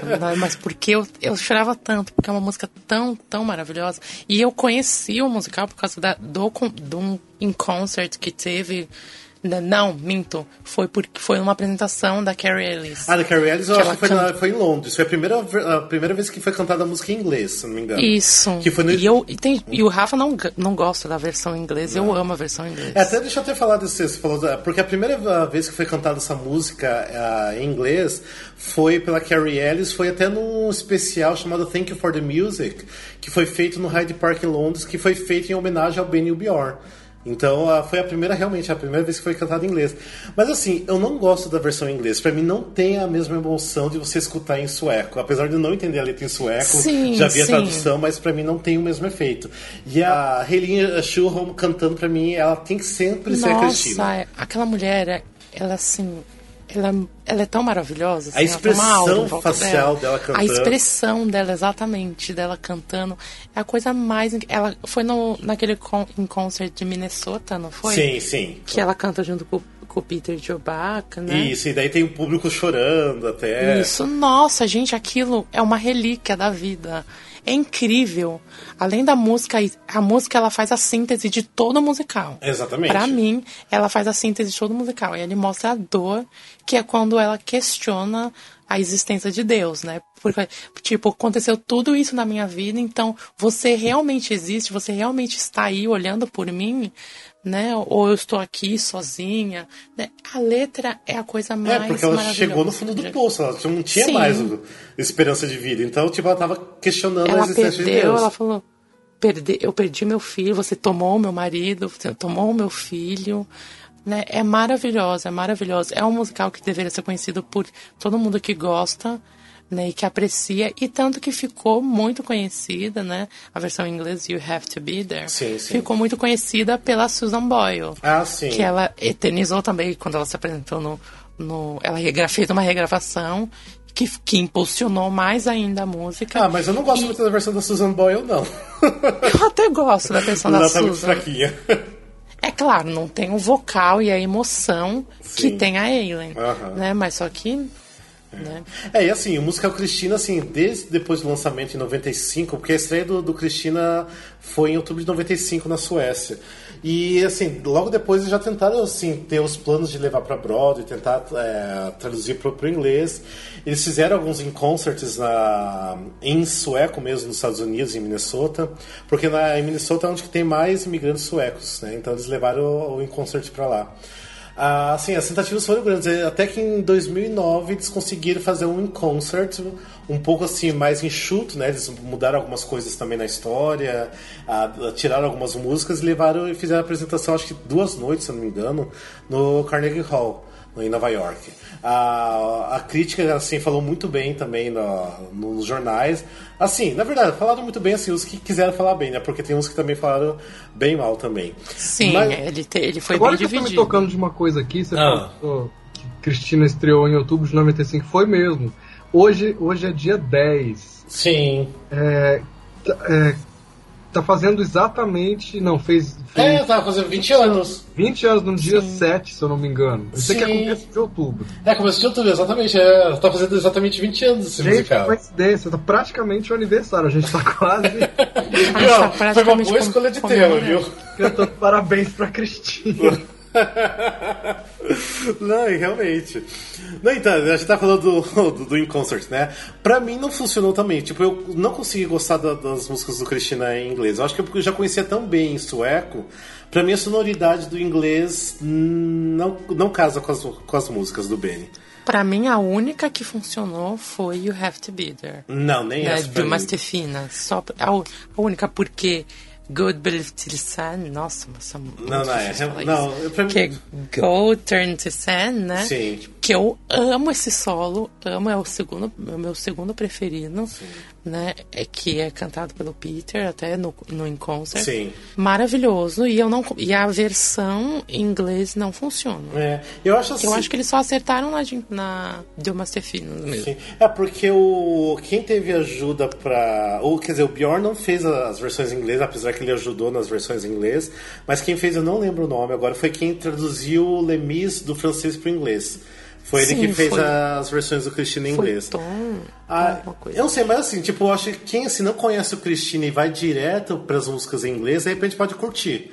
Mas se você conhece em sueco a sonoridade do sueco que é muito forte, eu acho que, sei lá, não, não é muito bacana não escutar em inglês, não. Não, não curti muito não. É porque no sueco a- a- as letras são mais rasgadas. É. Então tem mais emoção Sim. nas palavras. sabe? É, pode ser também. É, e até atualmente agora tá tendo um revival do, do Cristina na, na, na Suécia. Eu queria muito se eu pudesse ir até a Suécia Sim. assistir. E espero que algum dia eles lancem em É o segundo, né? É, o segundo revival. Não, não, é o segundo revival. É o segundo mais famoso É, da Suécia. na verdade, sim, porque o Cristina, logo que, que saiu no- em- na Suécia, ele ficou bastante tempo em cartaz, se não me engano, ficou dois anos em cartaz, se não me engano, e chegou a ir para algumas cidades também na, na Suécia, e agora voltou, né? 20 anos depois voltou para um, pra um revival. E eu acho que ainda fica mais um bom tempo, porque sempre vai ter público, o público sueco gosta muito do- desse trabalho, principalmente relação, relacionado a Benny Bjork, tipo. O povo sueco admira, veneram eles também. E, e Cristina ficou tão famosa, assim, o livro, que tem até uma estátua na Suécia. Ah, né? é verdade, tem uma Dos estátua dois. da Cristina, exatamente. Da Christine e do Carl, né? Sim. Embora o, quando ele foi traduzido para que 20, 20 línguas, né? É, E não tem em português, né? E, ele, é, e muitos críticos consideraram uma meio que uma blasfêmia, né? Ah, sim. O livro. É. Mas enquanto o musical foi muito aclamado, principalmente na Suécia, né? Que foi um sucesso Assim, inabalável. sim, eu sinceramente gostaria muito que o musical realmente chegasse na Broadway, mas eu acho que ainda tem muito trabalho para ser feito no, no material que eles traduziram. Nossa, demais. Ah, tipo, não tentar. Assim, porque na verdade o musical original é muito longo também. Tanto que assim, foi lançado em, em CD e são três CDs. então o musical realmente é longo, então eu acho que por isso eles tiveram que diminuir muito também, né, pro, pra levar pra, pra Nova York, no, no In Concert. Mas assim, eu gostaria que, eles continuassem tentando, porque eu acho que é um trabalho que vale a pena, é lindíssimo. Tem que espalhar mais pessoas conhecer o musical Cristina. E quando eles estavam fazendo, até é legal eu falei isso, quando eles estavam fazendo o demo aqui, né, pra trazer, aqui não, nos Estados Unidos, pra levar pra Broadway, eles tinham a Alice Ripley, né, que fez Sim, Side sim. Show, Aham. Next to Normal, pra ser uma das personagens. Era quem mesmo? Urika, não é? É, se não me engano era ela. Era. É. Que daí agora no, se no In Concert quem fez é a. hum, Deus, me deu um branco. a nossa. Mary, não é? É, Mar- é Mary Mary. É, isso mesmo. Isso. É. Mas tudo bem. Ela tava até no, no, no concert do, do Sondheim, não tava? No Tá, aniversário tá, dele. também. Maravilhosa. É. Então, assim, tipo, eles é, realmente trabalharam muito tempo no, na versão em inglês do, do Cristina, mas ainda não funcionou. Não foi dessa vez, né? mas quem sabe Sim. futuramente, né? Nunca dá certo, na verdade, os que tentam trazer de lá para Broadway. É porque, assim, por mais assim que eh, seja distante a história de imigrantes suecos indo para os Estados Unidos dos americanos, eu acho que ainda é uma história muito legal de ser contada. É uma história bonita, emocionante, tocante. É uma história. Vocês acham que, que vocês, pegando carona que vocês falaram um pouco antes, vocês acham que essa dificuldade de musicais europeus emplacarem na Broadway, vocês acham que é porque a, a diferença de, de gosto e de interesse do público é muito grande ou porque já existe uma espécie de má vontade? O que, que vocês acham? Acho que é de gosto. Eu, eu acho que é por causa, por exemplo, eu acho que é por, devido à história. Um musical que tenta vir muito e tá, já deu milhares de problemas é o Rebecca, né? Que ele Sim. tenta muito vir pra Broadway, tipo, ainda está em negociações para vir pra Broadway e não vai, porque além de ter esses problemas contratuais e deu polícia já, enfim, tem o problema do gosto do público, porque também é um musical épico, né? Igual o Dr. Divago, que foi um fracasso total, e o próprio produtor falou que infelizmente o mercado não está apto para segurar um, musical épico. Então, se o Christina viesse para Broadway nesse momento, não ia funcionar. Não, não funciona. Porque o público mudou. Então, é igual fazer um, um Miss Saigon totalmente novo, sabe? Não existisse Miss Saigon e criassem. Ia ser bem difícil agora, porque o musical, mu- o, o mercado musical mudou bastante. Eu, na verdade, sinceramente, não sei como o Miss Saigon e o Lemis conseguiu chegar a Broadway. Eu acho que é porque fez muito sucesso na- em Londres, que eu acho que, tipo, todo mundo queria assistir o musical. Eu acho que foi mais Sim. aquela coisa do boca a É. boca mesmo. Mas ah, eu acho assim, eu, são, eu acho que são gostos diferentes realmente. ah, que nunca uma coisa que fo- foi de sucesso no West End vai ser de sucesso na Broadway. E vice-versa também, porque tem coisa assim que foi o maior sucesso na Broadway e vai pro West End e não, não, não rende. Tanto como os, uns que eram do West End, que nem Fun Home, foi pra Broadway e virou um sucesso. Sim. Matilda também, Sim. etc. São casos e casos, É. né? É, igual mesmo os sucessos da Broadway, tipo Spring Awakening e Rent, que foram os- um dos maiores sucessos da Broadway.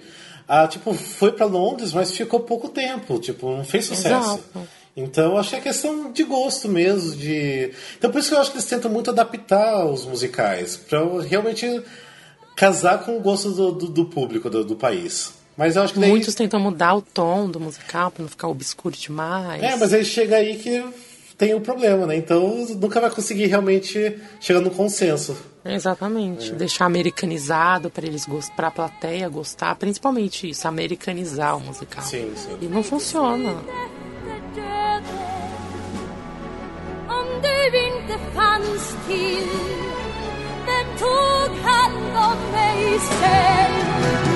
du måste finnas, du måste. Jag lever mitt liv genom dig. Utan dig är jag en spillra på ett mörkt och stormigt hav. Du måste finnas. depois chegando quase no final dos anos 90, surge o Mamma Mia, que é um sucesso estrondoso até hoje, que recentemente fechou na Broadway, mas depois de anos e anos em cartaz, e até, até hoje no, ah, em Londres. O Mamma Mia, na verdade, estreou dia 6 de abril de 99, não sei porque eu não esqueço essa data, mas eu acho que é porque é dois dias depois do meu aniversário. estreou e realmente está até hoje em Londres. Ah, tanto que assim a próxima produção que teve depois de Londres foi ah, no Canadá, que na verdade foi tipo um teste para ver como que o povo ali da, da América do Norte ia receber. E logo depois, em 2013, estreou na Broadway e ficou, como eu disse, até esses tempos atrás. E assim, o Mamma Mia não tem muito o que, que falar também, porque assim, é um musical super conhecido, já teve aqui no Brasil também. A gente falou muito também, até quem quiser voltar um pouquinho lá pra trás, a gente falou no episódio 2 do, do Mamma Mia. Quem não conhece o Mamma Mia, assim, tipo, acho que é todo mundo, né? Nossa, todo mundo. Até quem não gosta de musical conhece. É, não, realmente, eu, outro dia eu tava conversando com gente que nem gosta de musical, mas já assistiu pelo menos o filme Mamma Mia, então hoje em dia é impossível não ter essa referência de Mamma Mia, né? Porque ainda mais realmente com, com o filme, que teve a Mary Streep. Olha, eu gosto. Acho que meu olhar é bem menos crítico que o de vocês que a- assistem a musicais constantemente. Então vocês têm muito parâmetro, vocês entendem, vocês leem a respeito. Eu assisti porque, como ABBA era minha paixão, então é claro que eu tinha que assistir. Eu gostei, eu confesso que eu não fui muito empolgado para assistir, mas quando eu assisti eu gostei. Você chegou a vir ver aqui em São Paulo? Vi, eu vi Ah, em tá. São Paulo. Eu vi três montagens. Hum, qual que você viu? Eu vi a original de Londres, vi uma na Alemanha e vi essa de São Paulo, em Ah, legal. português. Eu gostei, eu gostei da, da montagem brasileira. Eu tava muito de pé atrás. Primeiro porque eu tava assim, emburrado de ouvir, de saber que as músicas eram em português e eu achava que ia ficar forçado, não ia funcionar e tal. Sim. Outra coisa que também me, me deixou assim bem de pé atrás foi o fato da da Kiara Sasso ser muito nova. Eu falei, mas Exatamente. não é possível uma mocinha de 30 anos fazer papel de uma Todo uma mundo falou isso. Não vai rolar. Só que depois, eu não sei se é por causa das músicas, eu acabei me envolvendo e isso aí perdeu importância pra mim. Eu já nem lembrava mais no meio da, da peça que ela, que ela tinha só 30 anos. E eu eu ouvi tudo assim com. Eu vi tudo com, com um olhar bem generoso, pra falar a verdade. Eu não achei que fez feio. Não é a minha montagem favorita, tá longe de ser. Sim, sim. Mas eu não achei que fez feio, porque eu fui esperando ver assim um mico. Eu falei assim, caramba, não acredito que vão montar isso aqui, vai ficar um desastre. E não fez feio, de verdade. Em termos é, de, de, de produção, não ficou devendo nada às produções que eu vi. Sim, sim. A diferença é que é cantado em português, claro, Uhum. por outros artistas. Mas é, eu achei que cumpriu. Ah, diverte, diverte. Porque assim. Diverte, exato, como você falou, diverte, diverte. É, é. Sai de lá assim, envergonhado, tipo, meu Deus, eu não acredito que eu vi isso, que embaraçoso. É. Você não, não sai desse jeito. Até você falou com o seu olhar assim, menos crítico, igual eu e o Júlio, assim, que a gente conhece mais de musical. Assim, como fã do ABBA, eu amo Mamma Mia. Como fã de musical, eu odeio Mamma Mia. É uma coisa assim até difícil. Assim, Uma de- relação de amor e ódio. É, uma relação de amor e ódio, porque assim. O Mamma foi o primeiro musical que eu assisti realmente, tipo, de entrar no, no teatro e assistir, que assisti em 2004 em Londres. Me apaixonei, tipo, eram as músicas do ABBA que eu tanto amava, eu sonhava em ver aquele, aquilo ao vivo, porque eu já tinha visto vários documentários do ABBA mostrando o Mamma Mia. Pra mim era meu sonho de entrar naquele teatro e assistir. Eu também tinha esse sonho. É mais uma coisa de, já que eu nunca vou poder ver um show do ABBA, eu vou ver o musical do ABBA. É, exatamente. É isso que eu pensava também, então eu vou ver o musical. Então, assim, eu amei e amava até um tempo atrás. Até assim, eu começar a criar realmente um gosto de conhecer outros musicais, eu comecei a ver que realmente Mamma Mia, assim, é uma coisa assim, meio descartável. Assim, não dá pra levar tão a sério, não. Mas, assim, eu acho que cumpre o papel de divertir. Tipo, tem as músicas do ABBA que é super pra cima, conta uma história bobinha, mas legal, divertida, igual já falei.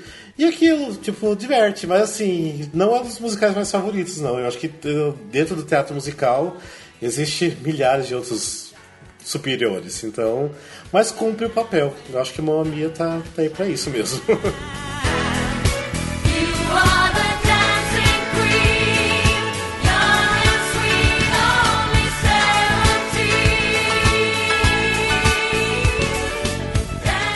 A gente então já tá terminando então o nosso episódio.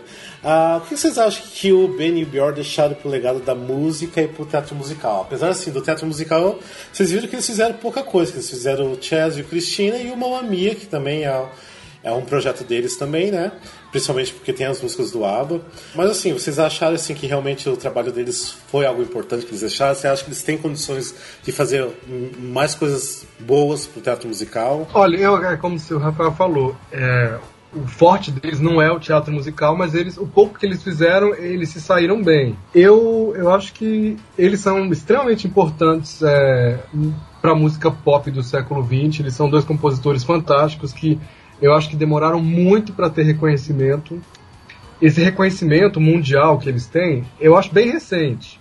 Porque eu não estou falando do sucesso. O ABBA a gente sabe que faz, fez sucesso desde os anos 70 e tal, mas é difícil eles ter, é, é, a gente ver esse reconhecimento da parte dos críticos em relação a eles. Tanto é que eu ficava sempre assim, pé da vida quando lia essas listas de, de Rolling Stones, os, os não sei quantos álbuns, os 100 melhores álbuns, os Sim. 100 melhores compositores, não sei o quê. Nunca eu via eles. Ou então via aquela coisinha lá no final, assim, sabe? Só pra citando eles, falava, gente, mas por que tanto desprezo? E agora eles conseguiram, de, de uns, sei lá, de uns 5 anos pra cá, eu tenho visto mais eles serem reconhecidos. Eu acho que eles fizeram um trabalho fantástico, a música deles é única.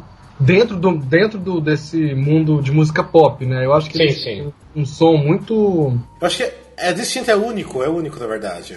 A gente reconhece, a gente sabe, ah, isso é- tem cara de música do ABBA, isso é música do ABBA. Sim. Não é, eu acho que eles são super importantes e, e, e continuam ainda meio que pioneiros por terem vindo da Suécia, porque ainda não, não tem ninguém da Suécia que conseguiu o que eles conseguiram. Esses Exatamente. feitos eles conseguiram de estar até hoje com um musical aí sendo visto no mundo inteiro e todo mundo geração atrás de geração, todo mundo conhecendo a música deles. Então eu acho, eu acho eles assim, bom, eu sou suspeito, né? É, é, eu também, não dá pra falar porque assim, eu Tipo, assim, meu gosto musical começou através do ABBA, assim, porque eu já tinha 13, 14 anos quando eu comecei a escutar muito todo dia sem parar. Então, assim, igual eu falei antes, eu devo muito aos dois, pelo que eu gosto hoje de música também. E assim, pra mim, não tenho o que falar deles, porque eles fizeram um ótimo ah, trabalho dentro do ABBA. Infelizmente, as pessoas não conhecem eles realmente como compositores. Eles, assim, tipo, conhecem como os dois caras que ficam junto com as mulheres no ABBA. Imagina aquela coisinha bem bobinha, assim, bem É. aquelas musiquinhas de, de, de formatura, o casamento. Exatamente. As pessoas não sabem do trabalho detalhado que eles fizeram atrás do- das músicas do ABBA, no estúdio, quando estavam lá trabalhando, ralando pra caramba pra chegar no- na perfeição do que eles queriam. Então, se assim, as pessoas começarem a dar um pouco mais de valor, de ler um pouco mais a história do ABBA, vai ver assim que os dois são incríveis, assim, eles ah, realmente são pessoas assim que entendem de música, eles estão ali porque eles estão fazendo música que eles gostam, eles não estão fazendo música só pra de repente ganhar dinheiro. O ABBA nunca foi assim, ah não, vamos fazer, vamos ganhar dinheiro com música. Eles estão ali fazendo pela paixão, pela música, assim. Até mesmo depois que eles já estavam riquíssimos, estavam assim no, no topo, eles não estavam nem aí muito pra dinheiro. Tanto que assim, eles não gostavam de fazer show. Até uma coisa importante até em relação a isso, porque eles foram pioneiros de videoclipes também, né? Até pelo motivo de eles não gostarem de viajar, porque eles preferiam ir para um estúdio fazer o videoclipe e mandar pro mundo inteiro assistir eles, que valia muito mais a pena do que ficar viajando o mundo inteiro se desgastando, sendo que eles podiam estar dentro do estúdio compondo e criando a música. Então, assim, as pessoas infelizmente não reconhecem o trabalho dos dois, não sabem nem quem é o Benny Bior. Eles não têm nem ideia de, de quem são eles. Pois é, você me entende bem, porque você também, como admirador do ABBA, deve ficar assim. Assim. Fico às vezes pra falar, gente, mas como é que ninguém dá valor, ninguém tem importância? As pessoas tocam muito nas mesmas teclas. Sim. Não desmerecendo os outros, que também foram, assim, únicos na história da- do, do pop e do rock. Sim, sim. Mas as pessoas falam sempre em Beatles, Rolling Stones, Queen, não sei o quê, e o ABBA é como se fosse aquele café com leite. Ah, mas Exatamente, é. Água com Isso não é açúcar. música séria. Isso não é música Sim. séria. É, exatamente. E assim, pro teatro musical, apesar assim, só igual eu falei, Chess, Cristina e Mamma Mia, Chess é uma das maiores paixões que eu tenho. Cristina é maravilhoso. Então, assim, o que eles deixaram, o pouco que eles já deixaram pro teatro musical, já é de muita valia. Tipo, músicas, tipo, tão singelas, tão perfeitas, igual o I Know Him So Well, que a gente falou antes, o Domas Finos, do Cristina. Assim, pega a música e vai escutar pra você ver o, quão trabalhadas eh, são as músicas e quão perfeitas elas são. Então, pra mim, assim, tipo, não tenho o que falar. Realmente, assim, devo tudo a eles. Pra mim, o pouco que eles fizeram foi o suficiente ali, foi dentro da medida. Eles não foram nem o. nem quiseram inovar o, o, o cenário do teatro musical. Sim, aham. né? Eles não fizeram além da conta, sabe? Acabaram saindo produzindo, produzindo, produzindo e só fracasso atrás de fracasso, não. Eles fizeram ali o que eles tiveram que fazer, se realizaram, porque era um sonho deles fazer, entrar nesse, nesse ramo de musical.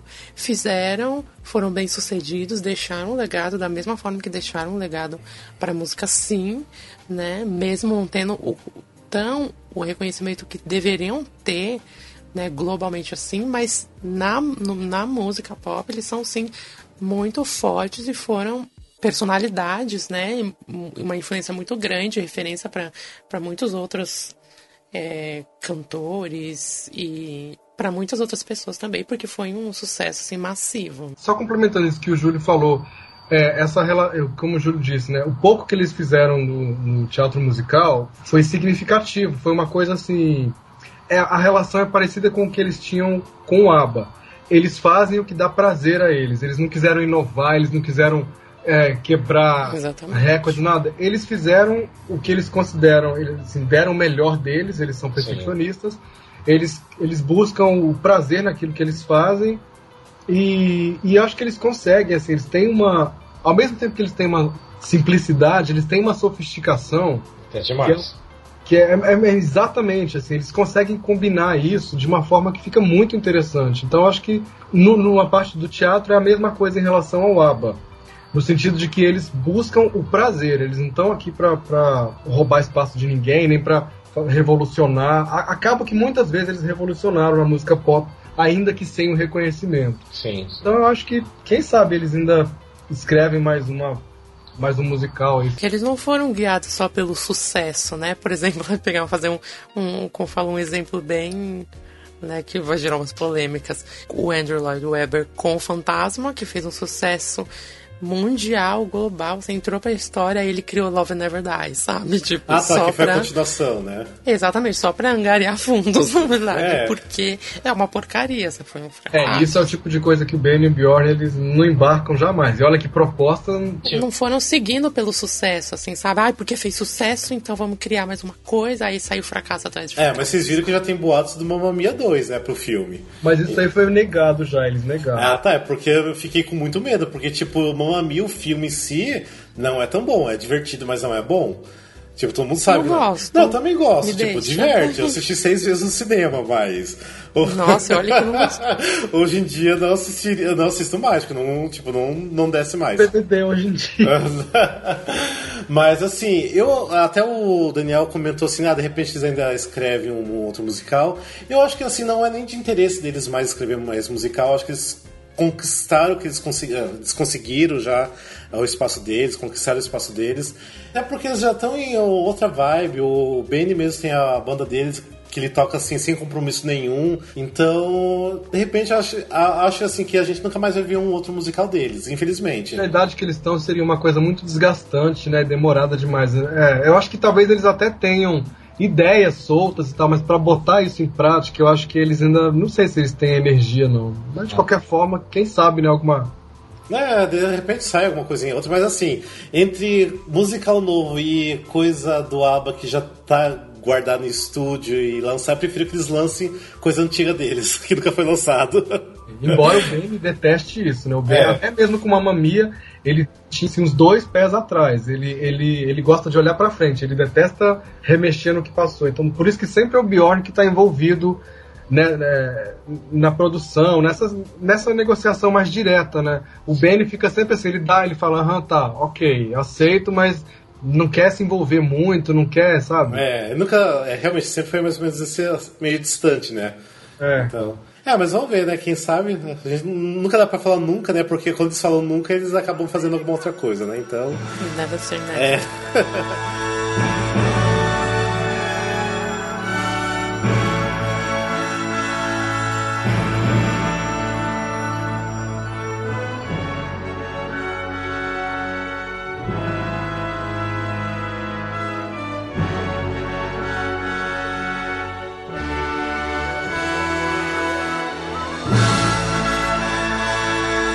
Esse então é o fim do nosso episódio número 13 sobre o Benny Anderson Bjorn Noveus.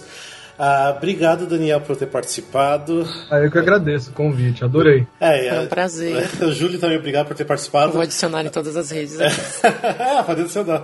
Fixo do programa. Sim. É, o- a tia Andressa, que não sei por que não apareceu hoje, né? Então, beijos pra Deu um Andressa. bolo na gente. É, tem o Glauber também, que sempre participa com a gente, mas ultimamente ele não tá conseguindo participar, mas beijos pro Glauber. Beijos pra quem já participou Beijos, do podcast. Beijos pra quem escuta a gente sempre e manda mensagens também.